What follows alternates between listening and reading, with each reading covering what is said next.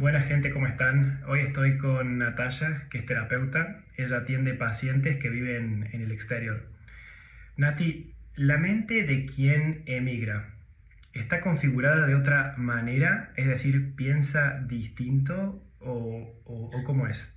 Para algunos sí, para otros no. Me parece que hay gente que emigra por tener una experiencia, por buscar ese movimiento y podríamos decir que tiene una estructura muy adaptativa, de búsqueda, ¿no? de experiencias nuevas, pero también hay otros motivos que tienen que ver con una migración forzada eh, o tiene que ver por migrar por amor eh, o simplemente por un momento de su vida que se dificulta un poco más el proceso migratorio, pero que es posible de, de que se cumpla perfectamente.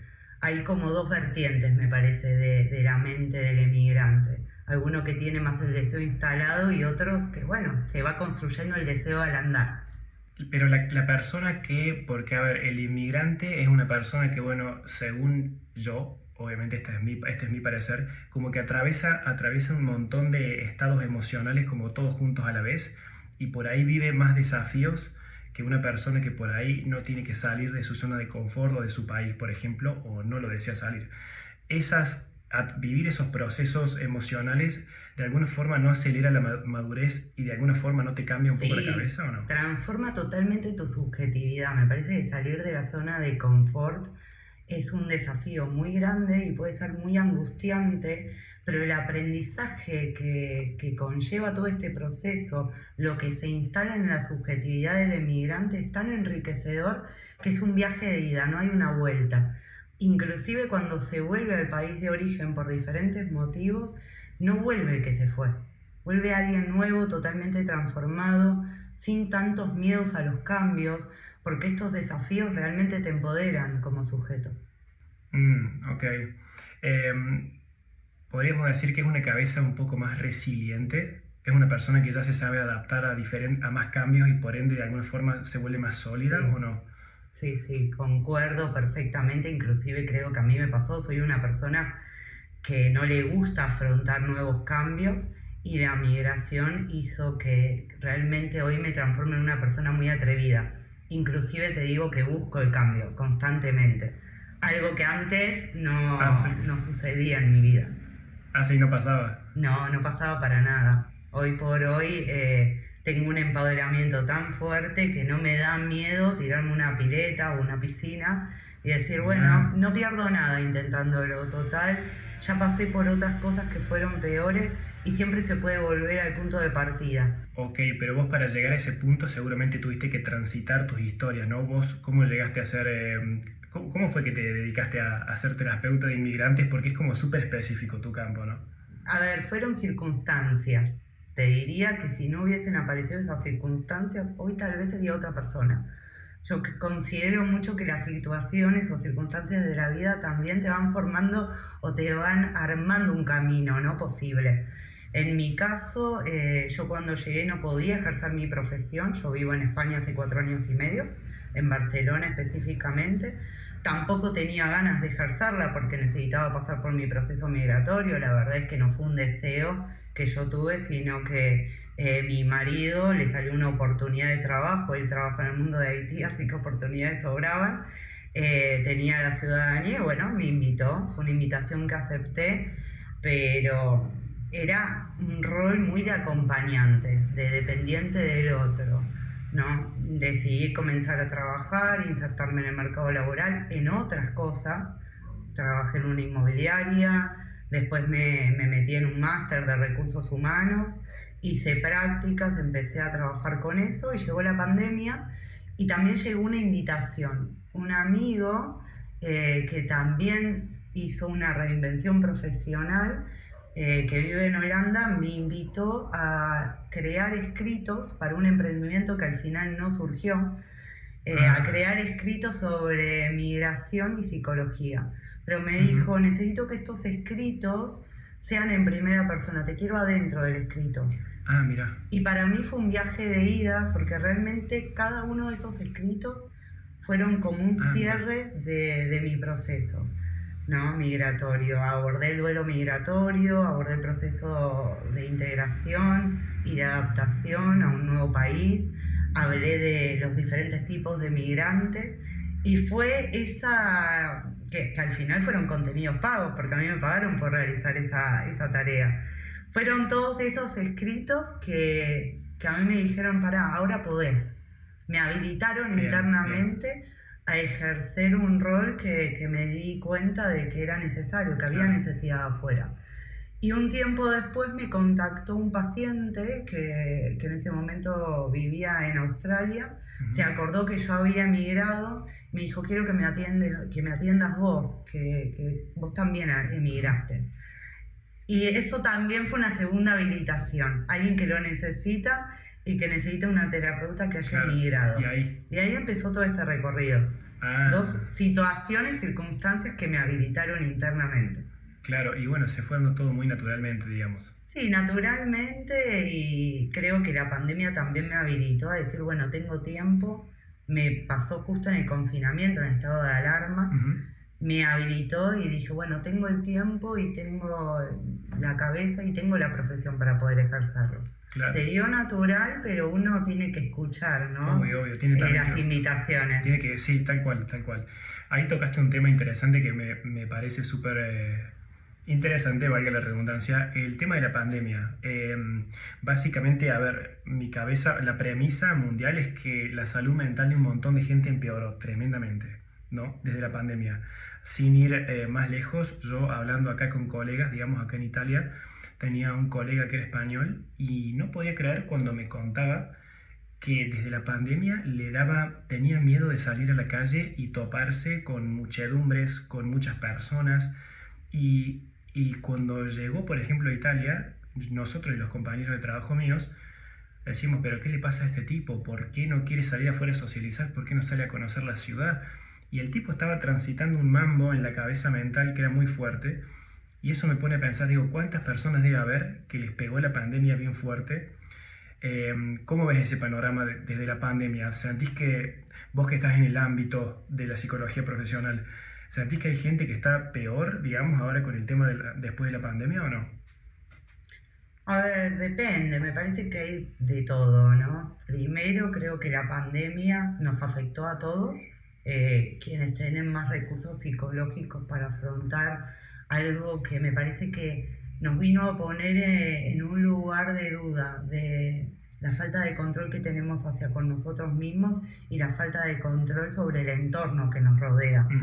Y despertó muchos fantasmas. Mm. Esto de la incertidumbre, de no poder controlar el entorno, eh, de que se escapa todo, ¿no? Eh, potenció síntomas. Síntomas que tal vez estaban dormidos. Ah, que ya estaban, vos decís.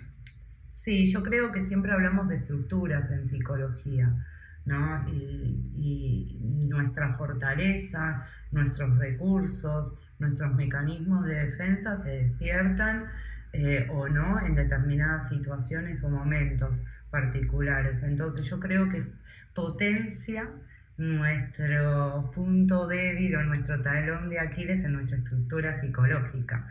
Entonces hay gente que lo disfrutó muchísimo, la pandemia, como diciendo, bueno, tengo un tiempo de relax y, de encuentro conmigo mismo. Eh, también es cómo nos posicionamos ante este entorno incontrolable y ante la incertidumbre que manejamos de no sé qué va a pasar. Claro, incertidumbre. Bueno, eso yo lo viví un poco, me acuerdo, durante la pandemia.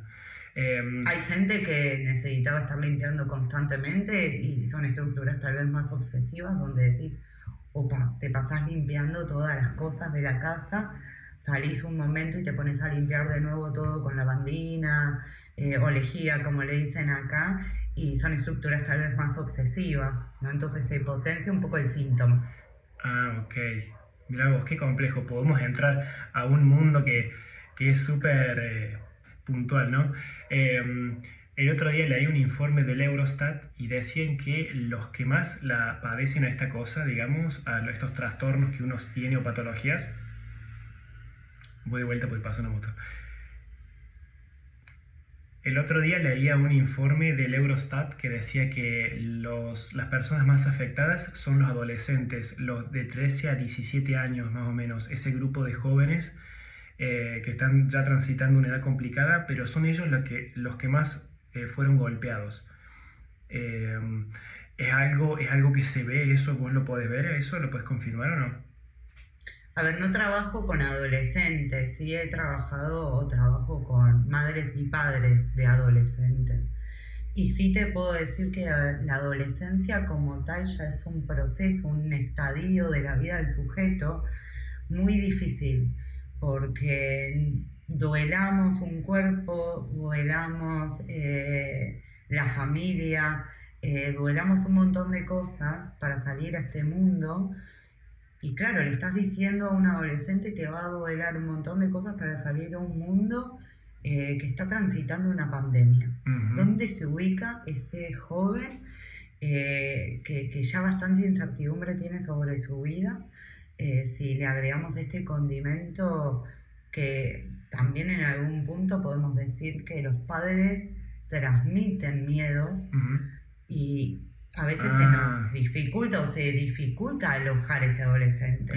y aloja al adolescente eh, cuando se encuentra bien. Imagínate un padre, una madre, una familia que, está transitando la pandemia, ¿cómo puede alojar ese adolescente que también está pasando por cosas o situaciones y que tampoco sabe cómo expresarlas, ¿no? Porque sí, tiene un lenguaje, pero... Es un, es un choque de fuerzas y de, y de, problemas que solamente puede estallar y después de ahí ves qué pasa, ¿no? Es difícil de afrontar. Imagínate lo que estaba pensando también es qué pasa si una persona joven, ya sea adolescente o joven adulto, 20, añero, ya emigra y ya también se topa con una pandemia, ¿no? Es como un doble problema, un doble desafío.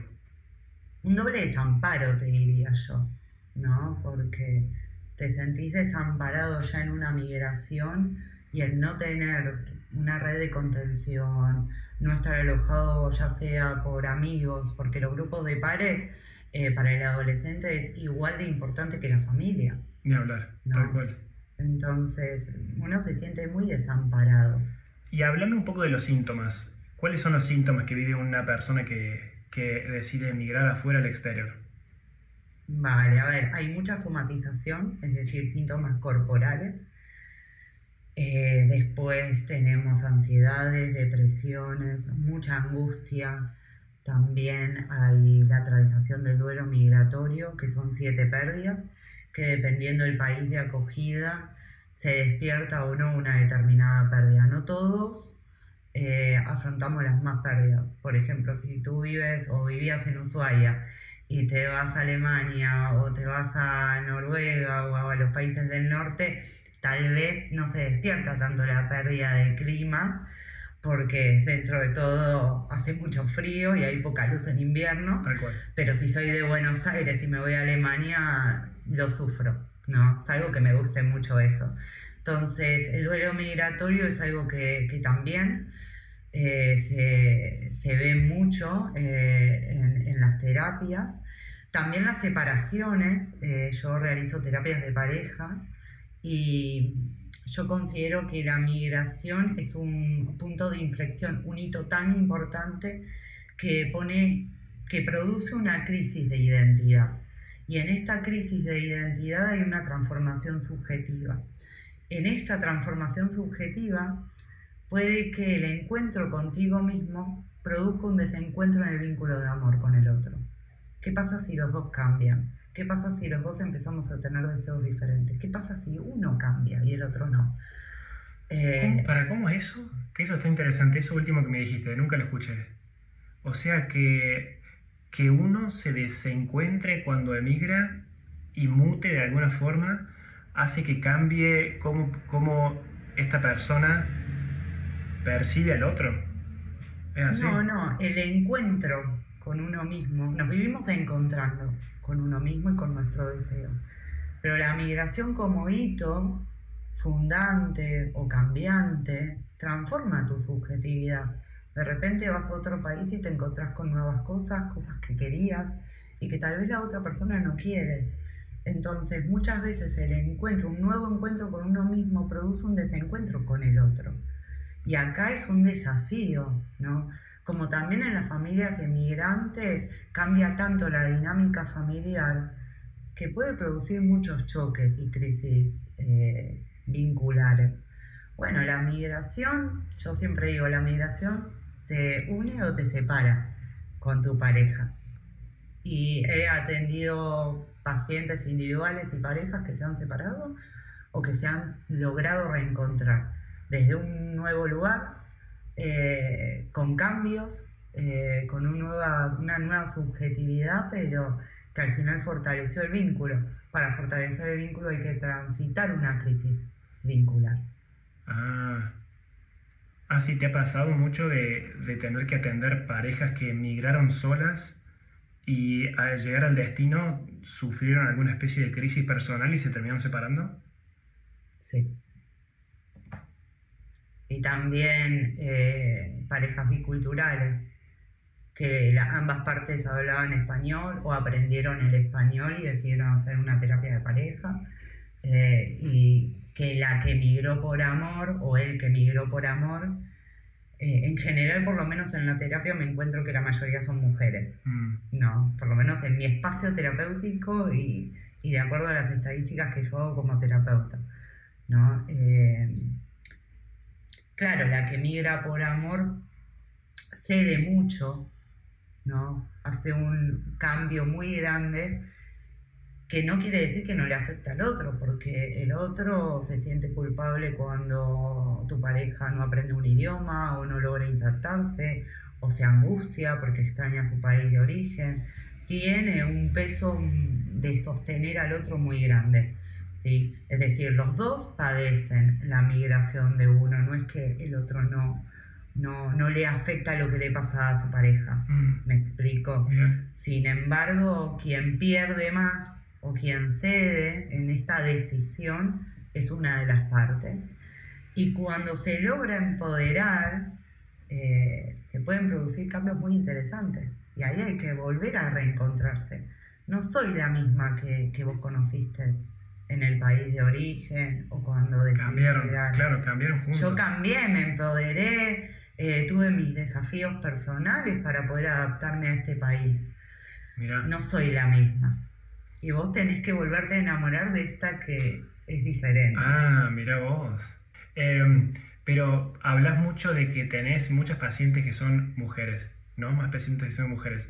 ¿Ves un patrón que se repite de que hay más? ¿Será que las mujeres por ahí aceptan más que necesitan pedir ayuda que los hombres, por ejemplo, que por ahí al tener esa masculinidad, ¿no? De decir, no, no, no, yo no puedo pedir ayuda, esta cosa un poco antigua, ¿no? De forma de pensar, ¿lo, ves a eso o no? La mujer habla más de sus sentimientos y emociones. Eh, no se siente expuesta. Eh, lo creo, a ver, no quiero generalizar, ¿no? Porque atiendo hombres. Eh, también atiendo parejas, pero es verdad que el 80%, te diría que casi el 90% de mis pacientes son mujeres. Hablan más, necesitan eh, descargar, necesitan reflexionar, necesitan encontrarse con su deseo, eh, necesitan ubicarse como sujetos de deseo. Y acá es una posición contraria al hombre porque por cuestiones de época y de cultura, tengo la sensación, tal vez la teoría un poco me avala, de que el hombre hace tiempo que se posiciona como sujeto de deseo. En cambio, la mujer, en, los últimos, en las últimas décadas, te diría, tal vez empezó el siglo anterior, eh, comenzó todo un movimiento interno, social, colectivo, eh, y también el movimiento feminista acompaña, ¿no? a, producir este pasaje de objeto de deseo a sujeto de deseo. ¿Qué quiero decir con esto? Pasamos de ser objeto de satisfacción, de deseo del otro, a transformarnos en un sujeto que también desea. Empiezo a desear no ser madre, eh, empiezo a desear ser profesional, empiezo a, cuestionar un poco el lugar de cuidadora en las familias, ¿no? ¿Por qué yo tengo que cuidar a los padres y no mi hermano, por ejemplo? Ah. ¿Solo por ser hombre? ¿no? Empezamos a cuestionar y el cuestionamiento angustia. Y cuando hay angustia necesitamos hablar. Es muy buena esa, el cuestionamiento angustia, porque te replanteas cosas que pensaste que tenías resueltas, pero al final encontrás como una, una vuelta de tuerca, ¿no? Claro, y, y eso, hablar en un espacio terapéutico, te lleva a un concepto que se denomina responsabilidad subjetiva. Hoy que sé todo esto, ¿qué hago? Bueno, esa debe ser como la, la gran, eh, la gran pregunta que uno, que uno hace cuando toma sesiones de terapia, ¿no? Es decir, es como que vos vas y te dicen, porque yo he tomado en el pasado, ¿no? Eh, una sola vez, o sea, una sola vez durante un tiempito, y me acuerdo que descubría un montón de cosas, ¿no? Me revelaban un montón de cosas, me daban perspectivas de temas di- diversos, digamos, y me lo entregaban, me decían, toma, acá tenés. Y después me daban este paquete y yo decía, ¿qué hago con esto? Es decir, porque a vos te abren las cortinas y te muestran qué hay detrás, pero no te dicen cómo solucionarlo, ¿no? Claro, porque no, al final la idea del psicólogo es acompañarte a que te escuches, pero no a decirte qué hacer. Obvio, claro.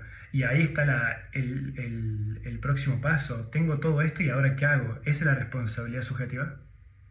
Sí, un poco sí, Ah, ¿no? Es decir, encontrarte con tu verdad y empezar a tomar decisiones desde tu propia ética, desde lo que te pasa. Un poco esa es la diferencia entre la moral y la ética, ¿no? La moral te dice qué es lo que está bien y qué es lo que está mal, y la ética te permite pensarte en tus circunstancias y decir qué es lo que me hace bien, qué es lo que me hace mal, sin tratar de afectar tan negativamente al entorno que habito. tal cual. Tal cual. Em, a ver, otra cosa. Eh, si hay más mujeres, si tenés más pacientes mujeres, significa que hay, por consiguiente, más mujeres que han decidido emigrar, ¿no? A ver, sí es verdad que en el último tiempo lo que yo pude dilucidar es que hay más mujeres que emigran por diferentes motivos, ¿no? También es verdad que a la terapia ya de por sí van más mujeres. También me pasaba en Argentina. Bien. Entonces no puedo utilizar la lógica cuantitativa de quienes acceden a terapia porque en Argentina no son inmigrantes y también tienen un 90% de pacientes Obvio, mujeres. obvio, obvio. Esta es una pregunta No. mía, es una, es una pregunta mía nomás, no quiere decir que sea así para, para nada. Claro, pero eh, sí es verdad que en los últimos años la mujer se siente libre de poder desear un montón de cosas. Y también entra la migración. Una migración que, si tomamos un poco este juego de palabras, eh, en nuestro blog, Milena Berti, que es una psicóloga que forma parte del equipo de Terapia por el Mundo, hoy somos cuatro psicólogas, Ah, bien. eh, hizo un escrito sobre la mujer emigrante y jugó un poco con esta palabra de migrar, ¿no? Migrar como movimiento y la mujer migra desde chica produciendo movimientos internos. El movimiento primero de ser una niña y transformarse en una adolescente y una mujer, eh, migra el deseo, se encuentra con el deseo de maternidad o no. Eh, se producen muchos cambios, una migración en el cuerpo, porque ser madre eh, cuando sos madre eh, que, lleva en su vientre a un niño o niña, eh, implica toda una migración corporal muy interesante y muy importante. Claro. Migramos con nuestros roles también, ¿no? De repente eh, somos profesionales o trabajadoras, eh, somos impulsoras, somos cuidadoras, somos amigas, hermanas, madres, abuelas. Entonces vivimos migrando constantemente, ¿no? Esto hace que nos transformemos. El hombre también, no es que no, ¿sí? Eh, pero después hay otra migración, que es la migración de un país a otro, que es un duelo más. Entonces creo que tenemos esa flexibilidad, ¿no? Esa apertura Ah, vos decís a la que, migración. que es un duelo más, o sea que no es más difícil por el hecho de que uno se vaya a un país más lejano, a una cultura distinta.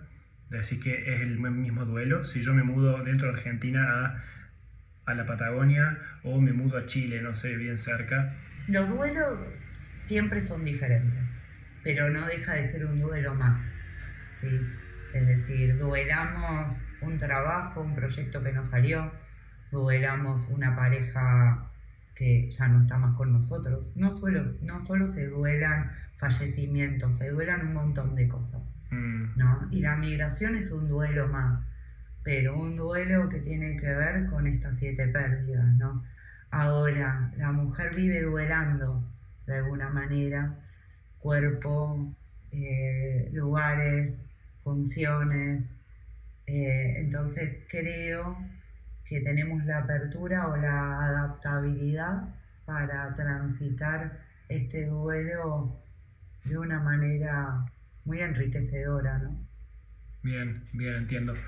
Em, ¿Cuáles son los motivos que llevan a que una persona, viste que al menos por ejemplo yo en mi caso, cuando solicité ayuda, era por un tema puntual que me llevó a eso, que después de ese tema puntual se abren como muchas cosas, ¿no? Muchas incógnitas o muchas cuestiones. ¿Cuál es ese tema que, mm, obviamente, dando por hecho que es el tema de emigrar, ¿no? El tema de emigrar y aparte. Pero ¿cuál es ese problema que mm, por ahí eh, es como la punta que te lleva a solicitar ayuda? Obviamente sin especificar, ¿no? Pero ¿cuáles son esos, esos, esas cuestiones internas que uno quiere resolver cuando emigra afuera?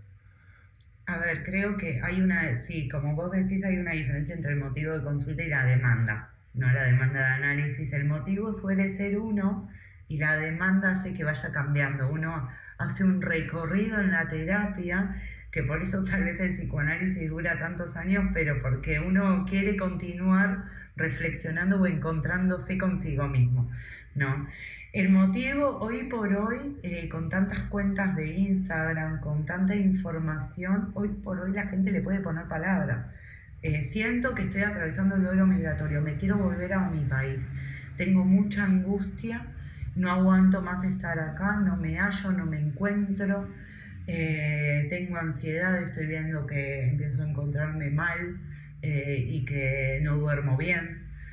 hay muchos riesgos físicos con los que se encuentra el emigrante que tiene que ver con la corporalidad. Y hay gente que empieza a adelgazar demasiado o todo lo contrario.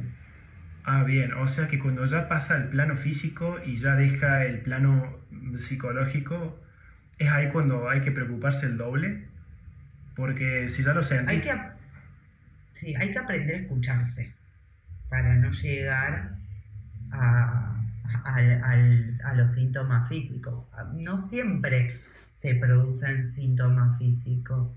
A veces eh, el padecimiento mental es igual de doloroso que un síntoma corporal. Ese pensamiento que te hace sentir que estás rozando la locura. ¿No? Ah, así de extremo. Ese pensamiento que no podés callar. Sí. Rozando la locura. Uno se siente así. El pensamiento lo podemos callar, ¿no? Pero. Pero no lo podemos ignorar. Pero no lo podemos ignorar. Y a veces la actividad mental produce una bola de nieve, empieza con un pensamiento y empiezan a aparecer otros pensamientos que, endulzan al padecimiento. Eh, por endulzar decís que lo, lo agrava. Lo prepotencian. Ah, bien, entendí bien entonces. Eh, qué duro, qué complejo. Eh, a ver, una persona que bueno solicita ayuda, de alguna forma en algún momento como que hay que tener paciencia, ¿no? Estas cosas llevan un montón de tiempo, ¿no? Eh, ese es como uno de los grandes enemigos de la persona que decide irse a vivir a otro lado, que tiene que darse tiempo a uno mismo para transitar el proceso y nunca y, de vuelta caes como en una incertidumbre, porque decir cuándo se va a terminar, de decir, ¿hay como un fin o no? Sí, a ver, creo que ser emigrante tiene que ver con una posición. Hay gente que nunca se sintió emigrante, nunca transitó nada del duelo como mucho extraña en alguna festividad a su familia o en los cumpleaños algo se despierta, ¿no? De esta frustración de no poder estar allá, mm, mm, mm. principalmente. Pero hay gente que, que, lo padece mucho, hay gente que no aguanta y necesita volver, ¿no? Es decir, está el retorno del emigrante. mm. también. Eh, he tenido pacientes que decidieron volver. Por, La migración no es para cualquiera. Tal cual, no, no, no, para nada. O eso es lo que yo considero. Después sí es verdad que eh, no sé si se termina, pero se transforma. Es como cuando algo duele, ¿no? Te duele una herida, ya. inclusive pasan los días, se va sanando un poquito y te va doliendo menos, pero la marquita sigue estando, ¿no? Eh, entonces son marcas que continúan estando en nuestra vida, pero aprendemos a, a vivir con ellas, ¿no? Entonces aprendemos a estar lejos de nuestra familia para sostener nuestro deseo. Cada vez nos duele menos, porque aceptar nuestro deseo es empezar a que a también aceptar las consecuencias de nuestro deseo. Claro, exactamente. Bueno, pero para llegar a ese a ese punto es como que tenés que como realmente aceptar, ¿no? Porque uno a, vos te dicen, tenés que aceptarlo, tenés que aceptarlo, pero hasta que lo aceptas es ahí cuando cambia todo. Sí.